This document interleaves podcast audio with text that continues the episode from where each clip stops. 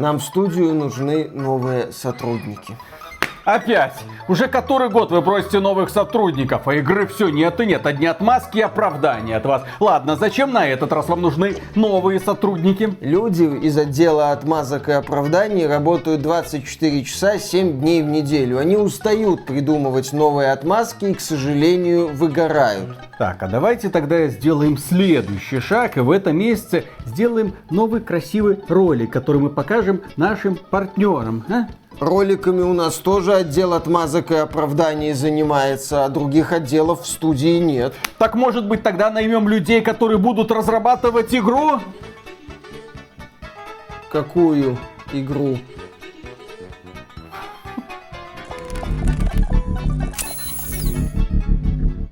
Приветствую вас, дорогие друзья! Большое спасибо, что подключились. И сегодня мы с вами поговорим о таком явлении, как человеческая тупость, помешанная на жадности. Да, сегодня речь пойдет об игре под названием The Day Before, которая, казалось бы, должна была выйти уже в этом году. Точнее, она должна была выйти в прошлом году, но разработчики сказали, нет-нет, нам мало возможностей Unreal Engine 4, мы пересаживаем игру на Unreal Engine 5. И люди говорили, ну хорошо, вероятно, там появятся еще там люмины, наниты, крутое освещение. Давайте, ребята, работайте. Я не понимаю, как у разработчиков это получилось, но игра после первого анонсирующего трейлера стала самой желаемой игрой в Steam. А почему? А потому что нам показали какую-то нереальную графику, вот, смотрите, какая-то маленькая компания, которая до этого ничем таким особым не отличалась, взяла и показала очень крутой трейлер с очень крутой графикой. Вот тебе Нью-Йорк, очень высоко детализированный Нью-Йорк. Можно заходить чуть ли не в каждое здание. В каждом здании куча мелких деталей. Вот заходишь ты в какой-нибудь гипермаркет, заходишь в какой-нибудь салон,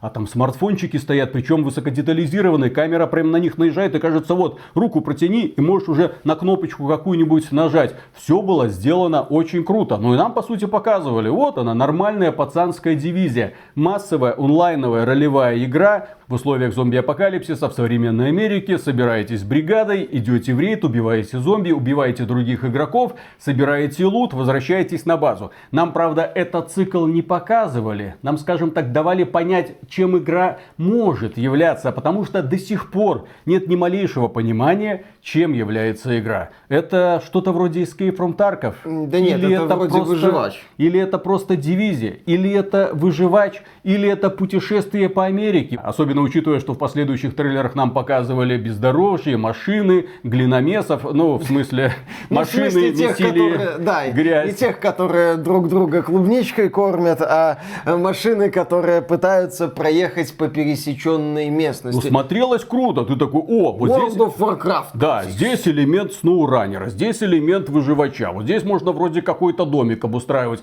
А вот здесь у нас рейды формата дивизии. Очень интересно, что же это такое, тем более с таким графоном. А потом начали поступать очень странные знаки. Американские блогеры, когда посмотрели трейлер с путешествием на машинках, они такие обратили внимание, а, а вот эта вот бензоколонка, она ж прямо из игры Life is Strange. Освещение, как в Life is Strange, вот вся архитектура, как в Life is Strange. То есть все, как в Life is Strange. Ай-яй-яй, разработчики. А если поискать в других местах, вероятно, там вы тоже что-то потырили. И да, потом внимательные люди обратили внимание, что, в общем-то, шрифт The Day Before это шрифт из The Last of Us, имеется в виду логотип названия. Кроме этого, потом начали поступать свежие трейлеры, и люди начали уличать разработчиков в том, что они просто копируют целые кадры и сцены чтобы их трейлеры были такими же эффектами. Вероятно, режиссер-постановщик, перекрестившись такой, ну, наверное, Call of Duty, Black Ops, Call 2, Zombies все уже забыли. Поэтому можно спокойно тырить Не и забыли. освещение, и постановку камеры, и то, как камера выглядывает там из-за решетки. Мы все это возьмем. Но да, люди не забыли, люди начали показывать пальцы, мол, вы что, с ума сошли? Настолько наглого плагиата еще никогда не было. Ну ладно, плагиат, можно сказать, источники вдохновения. В игровой индустрии много кто у кого использует и заимствует популярные идеи или удачные идеи. Это нормальная практика. Вокруг The Day Before начала разворачиваться и другая ситуация ситуация больше похожа на клоунаду. Релиз игры был намечен на 1 марта этого года, но незадолго до релиза этой, вроде как ММО, не было ни новостей по бета-тесту, закрытому тесту, техническому тесту, ну, составляющих, которые предшествуют запуску любой игры, которая претендует на некую массовость. И не так давно стало известно, что The Day Before перенесли на конец 2023 года. Ну ладно, игры могут переносить, опять же, нормальная практика. Но The Day Before перенесли из-за того, что разработчики не зарегистрировали торговую марку. И к ним обратился правообладатель, собственно, торговой марки The Day Before. И, соответственно, у них начались проблемы. Игру удалили из Steam. Сразу после этого. Да, сразу после этого начались вопросы к студии Фантастика и издательству Майтона. Ребята, у вас тут на носу релиз игры, а вы не удосужились зарегистрировать торговую марку. Вы вообще как работаете? Разработчики сказали, ребята, все хорошо. Сейчас мы выложим новую демонстрацию игрового процесса. Все будет зашибись. И они выложили 10 минут игрового процесса. И когда я посмотрел этот ролик, я сказал, нет, ну в такой проект я могу поверить. Но я могу поверить, что это действительно небольшой, не очень амбициозный проект от маленькой студии, от не самого богатого издательства, который где-то через год запустится в глубоком раннем доступе и если зацепится за аудиторию, будет развиваться. Но это не демонстрация игры с таким мощным анонсирующим трейлером, которая должна была запуститься в марте, блин, этого года. Именно так. Люди, которые посмотрели финальный геймплейный, так сказать, трейлер, сказали, это совсем не напоминает то, что нам показывали в 2021 году. Мягко говоря, уровень графики просто радикально другой. И все это завершилось упоительным скандалом, когда правообладатель бренда The Day Before подал жалобу на разработчиков, и в итоге они были вынуждены со своего YouTube канала удалить трейлер своей игры. И, конечно же, мы пытались разобраться в ситуации в студии Fantastic. Что не так? А там примерно все не так. Нам удалось выйти на разработчиков, которые недовольны тем, что происходит внутри компании. И мы вам, конечно же, про это расскажем. Но перед тем, как мы вам расскажем про студию Fantastic, с нее-то взятки гладкие. Извините, это маленькая студия, которая откусила больше, чем смогла проглотить. Они хотели раздуть проект уровня AAA класса, найти, очевидно, каких-нибудь крутых инвесторов и потом спокойно работать несколько лет. Увы, им такой возможности не дали. Их издателем является компания Майтона, у которой тоже на данный момент огромные проблемы. И про нее мы сейчас тоже поговорим, потому что эта ситуация является отражением всей мобильной, по сути, игровой индустрии. Огромное количество компаний, которые начинают с малого, начинают создавать какие-то маленькие казуальные игрушки, некоторые из которых взлетают. Они зарабатывают сотни миллионов долларов. Они не знают, куда их девать. Они начинают нанимать сотрудников, а структура управления остается старой. И естественно, все начинает сыпаться. Новые проекты, если и выходят, то получаются бездарными и никому не нужными.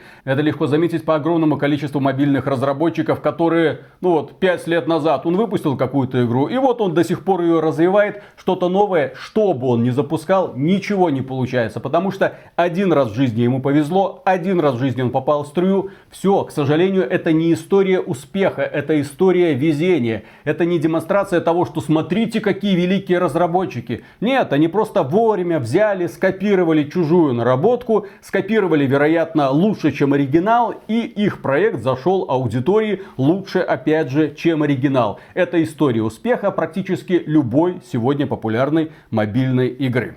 Так вот, что не так с компанией Майтона? О, про эту компанию можно рассказывать долго, потому что это светоч якутского, можно сказать, геймдева. Это компания, созданная, по сути, двумя людьми, братьями Алексеем и Афанасием Ушницкими. Эти ребята, да, горели желанием создавать игры. Разрабатывали они их буквально в избушке. Если вы посмотрите на первую их, так сказать, штаб-квартиру, да, это просто избушка в холодных снегах. Извините, Именно там они разработали свой первый проект. Они пытались упирать на якутскую мифологию. Всем было плевать на якутскую мифологию, соответственно, их игры не пользовались успехом. Но когда наконец-то рванул мобильный гейминг, эти ребята оказались в фаворе. Они сказали, мы, мы тоже можем. и они начали создавать казуалки. И их первый проект под названием Seeker Notes взлетел. Можно сказать, он даже бомбанул. Он принес ребятам огромные деньги, огромную популярность, и, естественно, он вдохновил их на то, чтобы, ну, начать, так сказать, расширяться. Пошло расширение. Следующий проект оказался еще лучше. В 2018 году выходит Кукиндари, который получил огромное количество наград. Очень приятная казуалка. Эта игра до сих пор занимает топовые места в мобильных рейтингах. Разработчики, естественно, решили, да ну нафиг этот Якутск, здесь холодно, едем в Новую Зеландию. Там Сингапур, Новая Зеландия, Новая Зеландия их новая штаб-квартира. Они решили уже обосноваться там, там тепло, солнышко солнышко, хоббиты. уютно. Да, хоббиты, естественно. А поскольку развитие интернета позволило огромному количеству людей работать удаленно, соответственно, Сотрудники остались в России, а они там в Новой Зеландии водят хороводы с хоббитами. Прекрасные перспективы. Естественно, здесь находятся люди, которые создают тебе контент, развивают игру, а ты там кайфуешь. В общем, с этого началось загибание Майтоны как компании. Почему? Огромные деньги на них свалились. Мобильные игры приносят колоссальные деньги.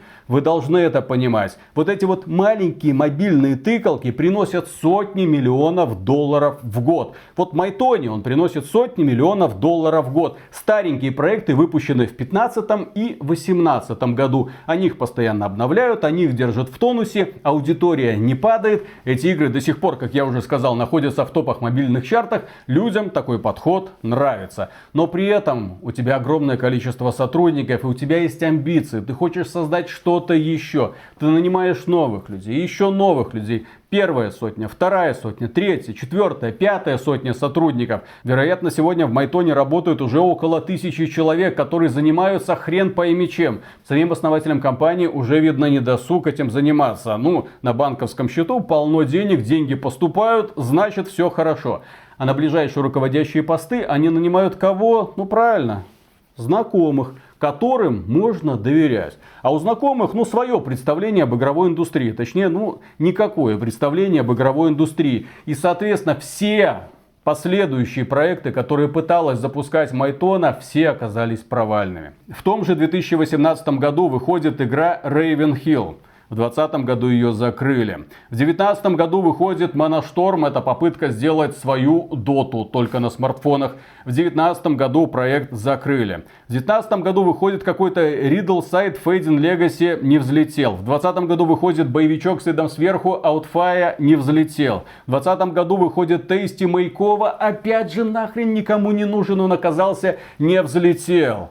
И, наконец, в 2021 году Майтон решает, а что это мы все с мобильными игрушечками-то возимся? А давайте обратим внимание, на AAA сегмент. Денег-то у нас куры не клюют, а давайте мы станем издателем большой игры под названием The Day Before. И было объявлено об этом сотрудничестве. То есть компанию, которая на данный момент огромные проблемы с менеджментом, огромное количество висяков. Это те проекты, которые они разработали за последние годы и не взлетели. У них есть проекты в разработке, которые уже тянутся несколько лет, и они их никак не могут выпустить, потому что метрики. Знаете ли, есть такое слово метрики. То есть они пытаются этот проект запустить, мол, фокус-группа, ну как вам? Фокус-группа говорит, говно, переделывай. И они переделывают, переделывают, переделывают, переделывают. Никак не могут довести его до ума. И вот такая компания становится издателем другой игры. Не, ну здесь же свои братаны из Якутска, потому что за разработку The Day Before в свою очередь отвечает тоже два брата из Якутска.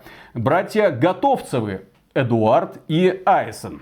По поводу фантастик компании мы еще поговорим. По поводу компании Майтоны мы немного продолжим. Почему? Потому что вскоре после того, как случился скандал The Day Before, появился внезапно, как черт из табакерки, правообладатель, который сказал, я запрещаю вам выпускать Не эту ну. игру, я запрещаю вам показывать этот трейлер порвался один из сотрудников Майтоны, бывший сотрудник по имени Сергей Гресь. У него есть уютный бложик на ютубе, где он пытается рассказывать про игры, но поскольку делает он это скучновато, долговато, переливая из пустого в порожнее, снова и снова повторяя одни и те же мысли. Ну, в общем, практически как мы, только без яркой экспрессии. И Вот. без гейских шуток. И без похоже. гейских шуток. да. Вот, п- понятно теперь, почему мы это здесь, а он это там. И Ну, вот наш он- бложик здесь, Да. а его там. И он коротенько на два часа решил выступить перед аудиторией, рассказывая всем о том, а что не так с компанией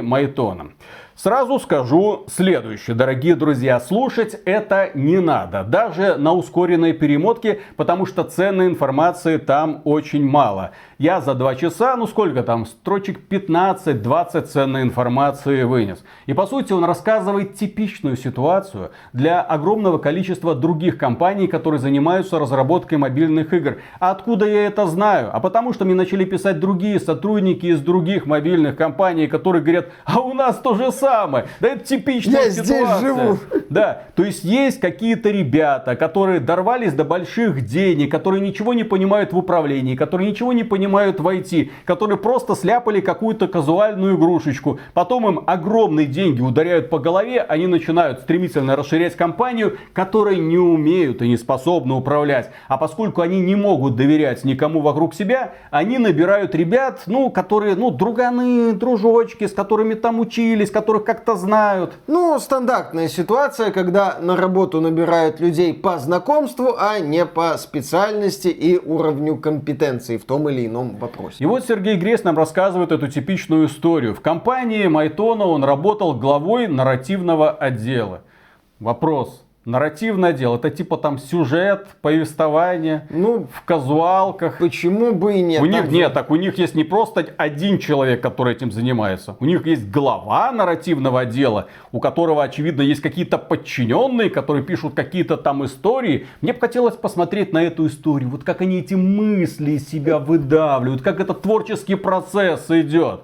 Я с большим пренебрежением отношусь к подавляющему количеству мобильных игр. Ряд есть гениальных продуктов, но огромное количество это просто копирка того, что уже было сделано. Под копирку сделана игровая механика, под копирку сделана система монетизации. Здесь мы просто перерисовали модельки, и вот смотрите, у нас свежий уникальный продукт. И этот стиль, вероятно, зайдет аудитории куда больше, чем стиль предыдущего продукта. Все. И вот Майтона работает примерно в этой парадигме. Все их последующие проекты, которые они пытались запускать, это клоны других успешных игр. А давайте мы сделаем клон там League of Legends. Ну, не прокатило, хорошо. А давайте мы сделаем клон вот это Candy Crush Saga. Не прокатило. А давайте еще раз повторим. Может еще один клон Candy Crush Saga пройдет. Не, это не, все-таки опять не прокатило. Ну давайте топ-даун шутер сделаем. Не прокатило. Вот так вот, не прокатило, не прокатило. А что у них прокатывает, а здесь не прокатывает? Да потому что они первыми на этот рынок заскочили, И они всё. собрали аудиторию, аудитория туда уже донатит, что дурная, а если она донатит в один проект, она очень неохотно переключается на другой. Королевские битвы на смартфонах, по сути, представляет только один проект под названием PUBG Mobile. И никто ему в ближайшей перспективе не сможет составить конкуренцию. Просто потому что слишком дохрена ты времени провел в этой игре, слишком много задонатил, слишком много открыл, а игра постоянно развивается, сезончики и все такое, тебе хочется еще там все пооткрывать, а новый проект, а там ничего нет. А Вон, пока он разовьется, доживет он вообще до этого развития. А смысл в это вкладывать деньги, если у меня уже есть состоявшийся проект? Да, на мобильном рынке очень ярко проявляется момент, когда выходит лидер, и, в общем-то, все. Пытаться его клонировать можно, но бессмысленно. И вот у них есть проект, который находится в производственном аду. Это внутри Майтоны. Это не The Day Before. Это очередная какая-то казуалка для американских домохозяек, которую они все планируют запустить, а она все не запускается. Почему? А потому что метрики не позволяют. Слишком мало денежки она может принести, слишком мало интереса она вызывает аудитории. А нужно, чтобы по максимуму, нужно, чтобы эти домохозяйки, как проклятые, донатили. Именно поэтому они все делают для того, чтобы эта игра была максимально уютной, доброй и няшной. Мы много раз говорили, что самые подлые, самые мерзкие игры, которые ныне существуют на рынке, имеют максимально доброе и нежное лицо. Это детские игры и, так сказать, игры для девочек. Конечно. И, естественно, у всех у них детский возрастной рейтинг, потому что система возрастных рейтингов начисто поломана и основана на демонстрации насилия и откровенных материалов, а не на системах монетизации. И вот смотрите, какая произошла ситуация с Майтоной. Был у них проект, который не тянули. Этот проект тянется уже годами. Люди устали все переделывать. Люди эмоционально выгорели. И тут в 2020 году коронавирус. Да елки-палки, все. Меняется абсолютно подход к разработке. Приходится как-то пытаться адаптироваться. Обращаю внимание, что подавляющее количество людей, которые работают ныне над мобильными проектами, это нежные снежинки с подростковым сознанием. Для того, чтобы их обидеть или задеть, нужно приложить очень небольшие усилия, чтобы они побежали сразу пить таблетки. Так вот, коронавирус, о боже мой, что такое паника, что происходит, мы не знаем, что делать. Потом, 22 год.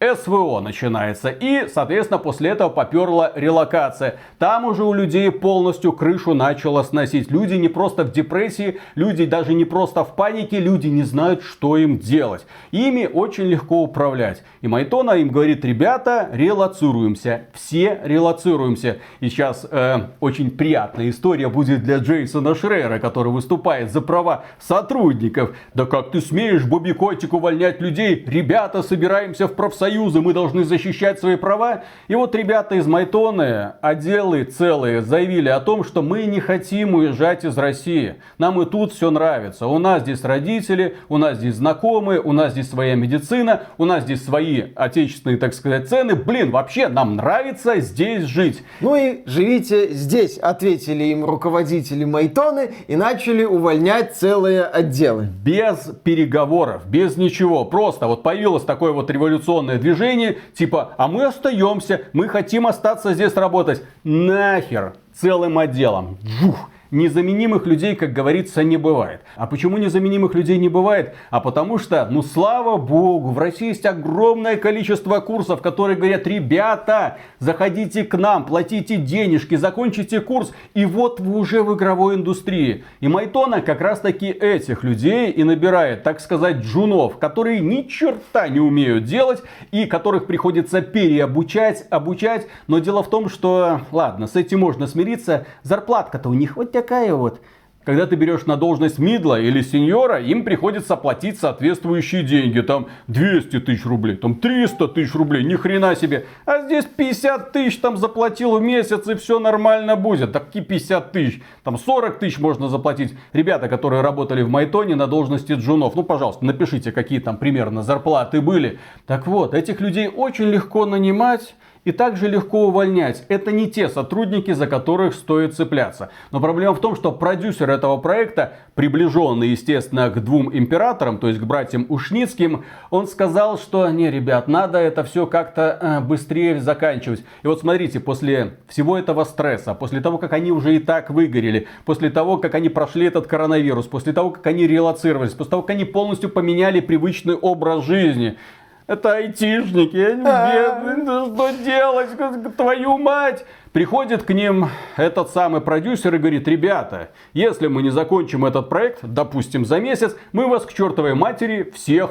уволим. И у ребят пошла вторая волна нервных срывов. Выпадение волос, депрессия и, естественно, веселые таблетки для того, чтобы хоть как-то с этим справиться. Вот это сегодня компания Майтона. А продюсер не успокаивается. Продюсер говорит, так, вот эта красивая девушка, которая работает над э, другим проектом, я хочу, чтобы она работала со мной над этим проектом. Девушка не хочет, она лид, ее и так все устраивает. А он говорит, нет, ты будешь работать со мной. И без ее ведома переводит ее себе в отдел. Девушка, потому что она гордая, естественно, увольняется. И таких примеров огромное количество. Продюсер, который заставляет заниматься людей какой-то левой работой. Так приходит, а что это у этой девочки волосы такого цвета, а что это платье такого фасона, а что это глаза не зеленые, давайте попробуем сделать глаза красными.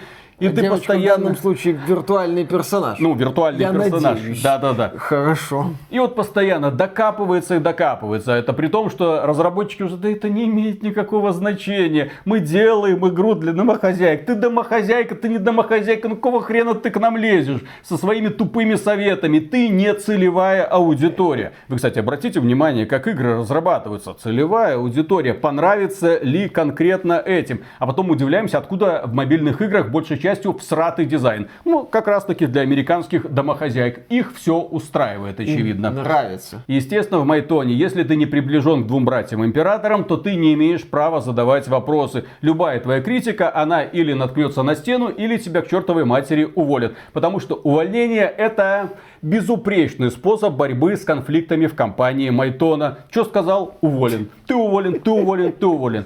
Не так давно мы разбирали ситуацию с компанией Ixola, да, помните, там тоже было такое, что товарищ, который создал компанию, которая помогает игровым студиям проводить платежи, внезапно оказалась очень полезная компания. Он сказал, что чуть ли не четверть компании будет уволена, потому что Big Data ему сказала, что они неэффективны. И там был кипиш, ничего себе, и лиды бегали, пытались сохранить людей, потому что все это было нормально, блин, компания прибыль приносила, но мы перестали расти, поэтому или вы или вкалываете, или выкалываете. Да, ну или вжобывайте, или ужобывайте. Была такая фраза, по-моему, этот человек уже не является Да, главой да, да, да. Иксола, но да, был такой вот скандальчик. И в итоге Сергей Гресь говорит, что очень странно. То есть в компании нет структуры управления, нет цели. То есть он был глава нарративного отдела, у него не было показателем, по которым можно было бы высчитывать его эффективность. Ну, руководитель, вот как-то вот Ну, написал на- нарисуй, потом придет продюсер, ты э, дружишь с продюсером, у тебя будет премия. Не дружишь с продюсером, у тебя премии не будет. Вот как-то так. Хаос, безобразие, отсутствие контроля. И да, именно эта компания становится издателем, по сути, AAA проекта под названием The Day Before. Да, то есть компания, которая занимается мобильными играми, у которой всего-то два успешных проекта, и последний из этих проектов вышел в 2018 году, с двух ног, так сказать, врывается в AAA гейминг. Важно понимать, что у Майтоны с финансовой точки зрения с деньгами все хорошо. Вот эти два проекта, Seekers Notes и Cooking Diary, отлично себя чувствуют, а это значит, что они приносят огромные деньги. То есть компания еще долго может ехать на холостом ходу. Они могут для того, чтобы решить весь кризис, просто уволить нахрен всех сотрудников, которые не занимаются развитием Seeker Notes и Diary. И все будет прекрасно. И будут хорошо Да, себя. И будут хорошо себя чувствовать. Но проблема в том, что за ними прицепом едет другой проект, который отчаянно тормозит. И который требует огромное количество ресурсов. Да, этот проект называется The Day Before. И разрабатывает его компания Fantastic. И здесь, конечно, вопрос, а как это Майтона стала издателем игры от никому неизвестной студии? Да еще им столько денег занесла. Как? Зачем? Почему, во-первых, не сама Майтона? Во-вторых, как она поверила этой студии? Да потому что свои братюни, братюни из Якутска, у которых примерно такая же история успеха. Ну, мягко, нет, нет, нет, неправильно, неправильно. Совсем не такая. Если братья Ушницкие взяли и сделали успешную компанию, с которой сейчас все плохо, а раньше было просто отлично, и раньше их приводили в пример, ну, Майтона, елки-палки, то, к сожалению, компания Фантастик, которую создавали братья Готовцевы, ей гордиться-то толком нечем. Все, что они делали до этого, это игра под названием Radiant One от 2018 года, казуалочка. Она вышла в стиме, в пике у нее было за 5 лет последние 8 человек онлайн. Ну, не очень популярный проект. Восемь да. человек, не сотен, не тысяч, восемь человек, восемь единиц. То играла, да. Потом у них был проект под названием Dead Doesn't Escape. Тоже в 2018 году вышла. Тоже сделали из говна и палок, то есть из готовых ассетов. Это был уже мультиплеерный шутер. Ну, да, мы молодая компания, давайте убьем Counter-Strike. Вот так вот с ноги зайдем, Ну. а чё? И в итоге в этот проект играло 80, э, не тысяч, 80 человек. Ну, рост в 10 раз по сравнению с предыдущим Сейчас проектом. играет 0 человек, что естественно. В 2019 году у них вышла игра под названием The Wild Eight. Это выживач с видом сверху. Ребята такие подумали, а чё, ну популярная вроде тема. Don't Соответственно, starve. да, давайте сделаем выживач с видом сверху. И этот выживач, к сожалению, тоже не взлетел. Оценки у него очень средние. Пиковый онлайн до последнего последней неделе был 50 человек, ну то есть проект полуживой, но в последнюю неделю что-то произошло, очевидно, она попала в какой-то сборник или в какую-то распродажу, онлайн поднялся до 2000, а сейчас стремительно падает, очевидно, снова зафиксируется где-то около 50 человек онлайн, то есть, мягко говоря, непопулярные продукты, ну ты этого примерно и ждешь от маленькой инди-студии, вот ребята пытаются, вот они сделали одно, сделали другое, сделали третье, и тут внезапно, откуда деньги? Они сразу после этого показывают трейлер The Day Before. Ты такой, ребята, как? Оцените разрыв. Wild 8 самый популярный их проект до этого. И через два года они уже показывают The Day Before. И люди были, да, в шоке. Тем более, когда внезапно оказалось, что еще и издатель есть. Причем издатель, у которого есть денежка. Люди начали заносить эту игру в списки желаемого в Steam. И эта игра быстро стала самой желаемой в Steam. И люди такие, как это у них получилось? Ух ты! А сейчас вы узнаете как. А дело в том, что все это время игры не было. Все это время этот небольшой коллектив работал над тем, чтобы сделать, по сути, презентацию. Презентацию для издателя. Презентацию для того, чтобы вышибать деньги. И, по сути-то, он работает примерно по такой же схеме, как и работает сама Майтона. Они набирают жунов, они набирают неопытных разработчиков. Они работают удаленно. То есть, они не требуют, чтобы все приезжали к ним в какой-то офис. Зачем? Работа Работаем, ребята, удаленно. Вы работаете за копеечку, работаете из своего дома, вы получаете опыт в игровой индустрии, можете потом в своем CV сказать, вот, я работал фантастику, работал над The Day Before, и все, что они делали, это тупо гнали контент для трейлеров, для того, чтобы сделать эти трейлеры очень красивыми. И вы можете спросить, э, Виталий, но ведь какая разница? Вот здесь мы красивую модельку нарисовали, вот город там нарисовали, вот этот вот зал, смартфончики вот эти вот все нарисовали, потом они нарисовали природу, вот эту вот грязь, машина, которая там через нее проезжает, да? Но ведь это же есть в игре. Тут есть нюанс очень просто нарисовать для ролика, но очень непросто все это потом оптимизировать, потому что потом, когда ты внезапно запускаешь плейтест, оказывается, что вся вот эта вот красота на современных видеокартах просто тормозит. Почему? Потому что у разработчиков руки и жопы. Они не умеют оптимизировать подобные продукты. Они никогда таким не занимались. Они в принципе никогда не создавали массовые онлайновые игры, тем более уровня дивизии от Ubisoft. Они пытаются создать впечатление. Для понимания. Вот эта вот сценка, когда они показывают, как джипы переезжают через лужу с грязью, так эффектно, ну в стиле сноураннера, да? Так вот, в SnowRunner для этого свой отдельный движок заточен, чтобы все это грамотно оптимизировать. Этот инструментарий есть в анриловском движке. Это можно реализовать, только почему-то никто не спешит это реализовывать. Почему? Да потому что это жрет ресурсы, конкретно в анриловском движке. Поэтому ты можешь создать красивый ролик, грамотно его обсчитать, показать, смотрите, у нас практически SnowRunner, а потом на финальных тестах понять, что у тебя ни хрена не работает. Настолько не работает, что, вероятно, потом придется подтыривать код из SnowRunner. Как, например, как утверждают мои источники, вся стрелковая механика подтырена из из игры Days Gone, PC-версия. Ну, она есть на ПК, там Unreal Engine, это с одной стороны логично, а с другой стороны это как? Это вообще легально?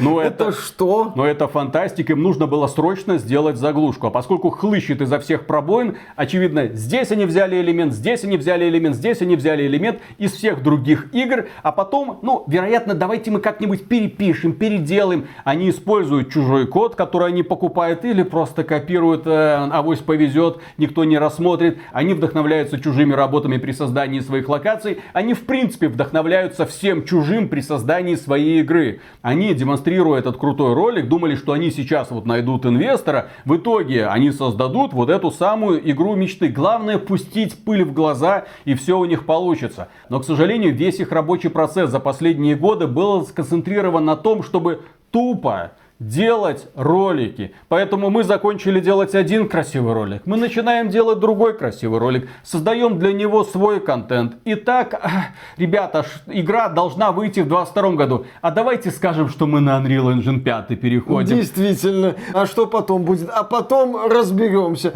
Ой, как неожиданно и удачно для нас начался конфликт с правообладателем бренда The Day Before. Как интересно. Да, а так тому уже игру готовы были выпускать. Нет, друзья, технически-то эту игру можно сделать. Контента выше крыши, осталось его оптимизировать, подлатать, там все сделать.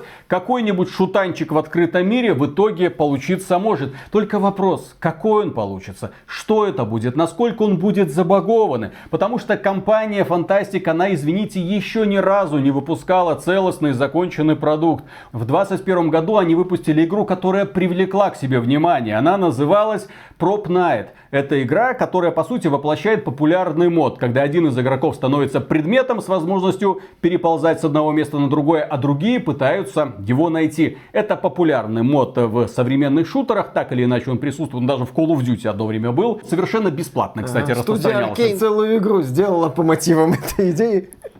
Prey 17 года, если что, локальные шутки. Да, когда тифоны превращались в предметы, и ты думал, а кто из них является этим самым инопланетянином? Да, и вот они сделали эту игру, средненькую игру, со средненькой графикой. И когда я ее увидел в 21 году, я сказал, да, я верю, что эту игру могла создать маленькая небольшая студия, которая является, блин, фантастик. Не надо тут пускать пыль в глаза. Вот на это вы способны, на The Day Before вы не способны. Но в Prop Night Огромное количество проблем, огромное количество недоработок, огромное количество багов и сегодня.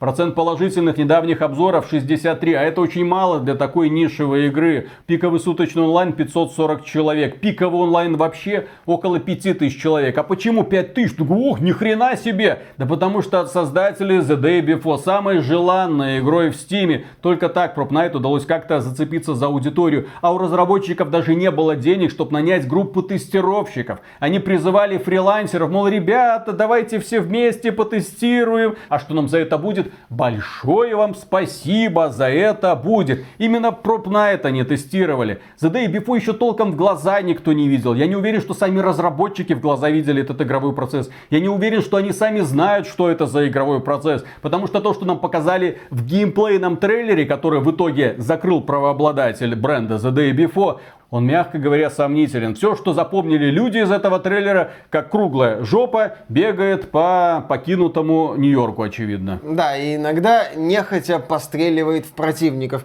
Я повторюсь, вот этот вот ролик The Day Before выглядит вполне себе реалистично. Реалистично для мелкой команды, которая лепит свой аналог условно DayZ, и этот аналог DayZ где-нибудь через годик появится в экстремально раннем доступе бродвейскому продюсеру Клиффу Би. Привет, это если что его термин, он его использовал при продвижении Radical Heights. Я вот в это могу поверить. Но мне сложно поверить в то, что вот этот вот ролик это часть той самой The Day Before, которую рекламировали пару лет назад. Что касается будущего The Day Before, оно очень неопределенное. С одной стороны, правообладатель, с ним вопросы нужно решать. Допустим, он существует. Допустим, он не знаком с разработчиками этой игры. Допустим, с ним действительно нужно как-то это порешать, заплатить ему какие-то деньги за бренд The Day Before, или придется переименовать просто игру и, по сути, перезапускать маркетинговую кампанию. Хорошо. Игра может выйти. В каком состоянии она выйдет, большой вопрос, потому что создатель этой игры ни одного цельного большого проекта еще не делал. Все, что он делал до этого, это маленькие казуалочки, такие попытки что-то сделать в стиле того, что уже существует. Где-то им удавалось зацепиться за аудиторию, большей частью нет. Вопрос, состоится ли The Day Before, нужно задавать издателю Майтона, потому что у них сейчас тоже большие проблемы. Огромное количество висяков, неуспешные проекты, которые, скорее всего, тоже придется закрывать. Нужно развивать те проекты, которые уже создаются, то есть нужно сбрасывать этот балласт. А The Day Before это репутационный балласт, это такой груз. Все сейчас в интернете показывают на The Day Before пальцами и говорят, ребята, но это же фейк, этой игры не существует, что вы нас за нос водите? А не хочется компании, которая только-только начала пробовать себя в издательском бизнесе, очевидно, именно с такой вот репутацией выходить на рынок. Так что вполне может быть, что боссы Майтона, несмотря на то, что а мы тоже из Якутска, мы тоже братья, мы тоже хотим поднимать, они скажут, ребята, до свидания, было весело, попробуйте себя в чем-нибудь еще, игровая индустрия не для вас. А если же все-таки они скажут, ну давайте дотянем хоть в каком-нибудь виде, то The Day Before выйдет. Это будет сессионочка уровня Escape from Tarkov. Ну, Только с круглыми жопами, как мы могли заметить, где люди будут бегать по хорошо знакомым из дивизии локациям, убивать зомби, лутаться. Да, это бессмысленно, но, наверное, кому-нибудь придется по вкусу. Получится такая вот странная игра с очень грустной историей, потому что разработчики хотели заявить сначала громко о себе. Они хотели создать хит уровня, здесь, простите, аналогия напрашивается, Atomic Heart. В 2018 году, по-моему, именно в 2018 году нам показали первый странный трейлер. И мы такие, о, что это? Какая-то компания Montfish, никакого опыта в игровой индустрии, какие-то хрены с горы заявили о том, что в центре Москвы мы создаем AAA проект. Да, у нас есть какие-то деньги, и мы готовы, в общем-то, этот проект выпустить уже в 2019 да, году. У нас есть система поддержки, включая там эксклюзивные доступы к бета-версии, различные бонусы, все как надо, посмотрите, мы классные. Тогда многие люди, мы в том числе, засомневались в существовании Atomic Heart. Тем более мне птичка на хвосте принесла, что там-то, по сути, кроме роликов-то ничего нет, у них игры нету. У них страничка, конечно, в интернете красивая, что проект выйдет на ПК, на PlayStation, на Xbox, и да, еще партнерство с Nvidia, там еще и трассировка будет, все, что вы хотите, все сделать. По-моему, они даже мультиплеер обещали, если я не ошибаюсь. В общем, в 2018 и 2019 году Atomic Heart в моих глазах был аферой. Да, кстати, это было понятно, потому что мы толком ничего не видели, а планы у разработчиков были наполеоновские, и казалось, что они вот-вот эти планы реализуют. Там им пришлось доказывать, что игра существует. Они тогда звали в себе студию блогеров и обозревателей, включая Макаренкова. Макаренкову привет. Да, показывали им, что вот, игра существует, что-то там было, что-то есть, над чем-то мы работаем. Приглашали Левеллорда. Чтобы он Со ходил по студии. Создателя Сина. Да, дескать, посмотрите, вот игра есть, вот Level Lord подтвердит. Потом появилась информация, что Мик Гордон будет писать музыку. Потом появились новости о том, что разработчики привлекли инвестиции. Через несколько лет эти новости появились. И вот когда они заявили о привлечении инвестиций, в проект стало верить чуть проще. В них вложились гайдины, в них вложился Tencent, китайский гигант, в них сложился какой-то инвестиционный корпус, там какие-то серьезные Capital, дяди. По-моему, стало известно, что Atomic Heart появится в Xbox Game Pass на релизе. Ну, то есть было видно, что студия Montfish привлекает деньги откуда только можно. А незадолго до релиза выяснилось, что они еще и от VK Play деньги получили, и на э, ПК в СНГ игра будет эксклюзивом VK Play. То есть смотрите, чтобы создавать AAA проект, нужны бабки. Извините, именно поэтому он называется AAA. Нужны огромные ресурсы, чтобы этот проект состоялся. Без этого ты можешь тужиться, ты можешь пыхтеть, ты можешь быть невероятно талантливым человеком, но даже если вас 50 невероятно талантливых людей, то вы должны приготовиться к тому, что в течение пяти лет вы будете работать по сути за еду, потому что денег нет. А такое далеко не всех устраивает, потому что талантливые люди всегда найдут себе высокооплачиваемую работу в игровой индустрии. И естественно, когда они заявили, что мы нашли бабки, я сказал, ну все, игра состоится. Так сколько лет прошло с тех пор, как мы сомневались? В 2019 году мы думали, что это афера, Потом был уже 20 год, 21 22 и, наконец-то, 23 год. И вот уже у студии Montfish есть издатель на Западе Focus Entertainment. И игра выходит 21 февраля. Ну, она должна была выйти в бред 22 года, но слегка задержалась. Но ключевое, она выходит, и мы теперь уже можем подтвердить, что она существует. Мы в нее уже играем. Да, мы в нее уже играем на PlayStation 5 обстоятельства, так сказать, серия обстоятельств привела нас к игре в Atomic Heart именно на PlayStation 5. Но да, мы в эту игру играем, она существует, она работает. Но ключевое отличие между Atomic Heart и The Day Before заключается в том, что у The Day Before по сути нет таких суровых лидеров и настолько крутых визионеров. Atomic Heart это высказывание. Это четко видно. Великолепнейшая художественная работа, великолепная постановка. Вся игра это по сути гимн научной советской мысли. Именно поэтому Atomic Heart воспринимается чем-то свежим, необычным, интересным, увлекательным. Тебе интересно в него играть, блин. А The Day Before, к сожалению, лишен всего этого. Якуты, к сожалению, пытаются сделать игру, которая понравится всем, потому что все делают так. Шрифт, The Last of Us, вот этот скриншот, как в SnowRunner, вроде всем нравится SnowRunner. Вот этот скриншот, мы сделаем его в стиле дивизии, потому что всем нравится дивизия. Место действия ну, такого же, как в дивизии, постановка камеры, как в дивизии, стрельба, ну, примерно как в дивизии, не знаю. Как в Days Gone, да. судя по всему. Не, ну, поменяли, возможно, они уже эту стрельбу из Days Gone, возможно, это у них была заглушка, которую они потом исправили, а возможно и не исправили, а черт его знает. Всем нравится месить грязь, как опять же в SnowRunner, поэтому добавим этот элемент. Эта игра отчаянно пытается понравиться, потому что смотрите, у нас все как у них. А Томми Карт не стесняется говорить, Кен Левин, создатель Биошока, иди нахрен, теперь тут новый герой. Вот эту игру будут называть новым Биошоком, блин. Да, вот наш настоящий Биошок 4, пока ты со своим Джудас уже 10 долбанных лет возишься и никак не можешь выпустить. Да, когда ты смотришь ролики Atomic Heart, то там заметно... И когда твор... играешь?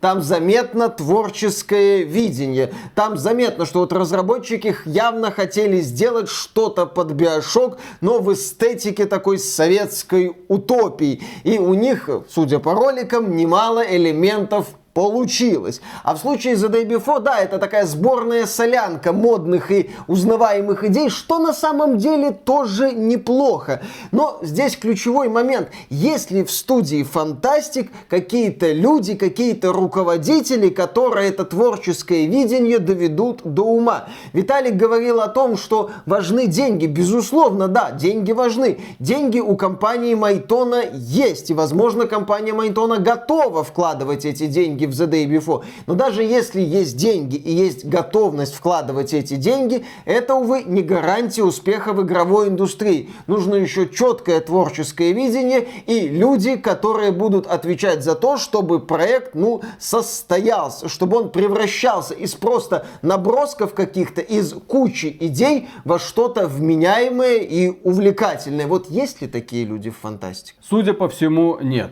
Но, возможно, этот кризис заставит братьев готов Ловцевых нанять человека, который что-то понимает в разработке больших игр. Правда, тогда ему все лавры достанутся, и тогда вся эта сказочная история, которую они опубликовали недавно у себя на YouTube-канале, мол, посмотрите, мы пришли там с Дальнего Севера, из самого холодного города, и мы подняли там игровую индустрию с колен, мы сделали, мы такими революционными способами разрабатываем игры. К сожалению, нет, с играми пока не получается. Красивые трейлеры рисовать умеете. Кстати, отлично отличная перспектива на будущее. Делать красивые трейлеры. Некоторые тоже этим неплохо зарабатывают. В Microsoft могут пойти. Зачем? Ну, Microsoft нам любит показывать красивые трейлеры.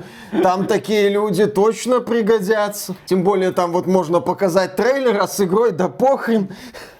В целом, закрывая историю The Day Before, ждем конца 2023 года и будем очень сильно удивлены, если разработчики на самом деле в ноябре выпустят эту игру. Будет очень интересно посмотреть, что это, зачем это и кто на это выделял деньги. Точнее, на его слезы, когда он будет смотреть за онлайном The Day Before в день релиза и за оценками The Day что Before это? тоже. Я очень скептически настроен. По моим оценкам, этому проекту еще года 3-4 надо. Просто для того, чтобы начать хоть как-то работать. Сейчас это не более чем оживший ролик, в который вроде как можно даже немножко играть. Что делать в этой игре? Разработчиков нет ответа. Почему нет ответа? Потому что они еще не подсмотрели, из какой игры выдрать кусок игрового процесса, на который мы хотим быть похожи, очевидно. Зато в сети есть заявление о готовности бороться с фейками после запуска The Day Before. Боритесь. Да, да, да. То есть очень красивое заявление, что там мы, по-моему, как герой боевиков справимся с проблемами,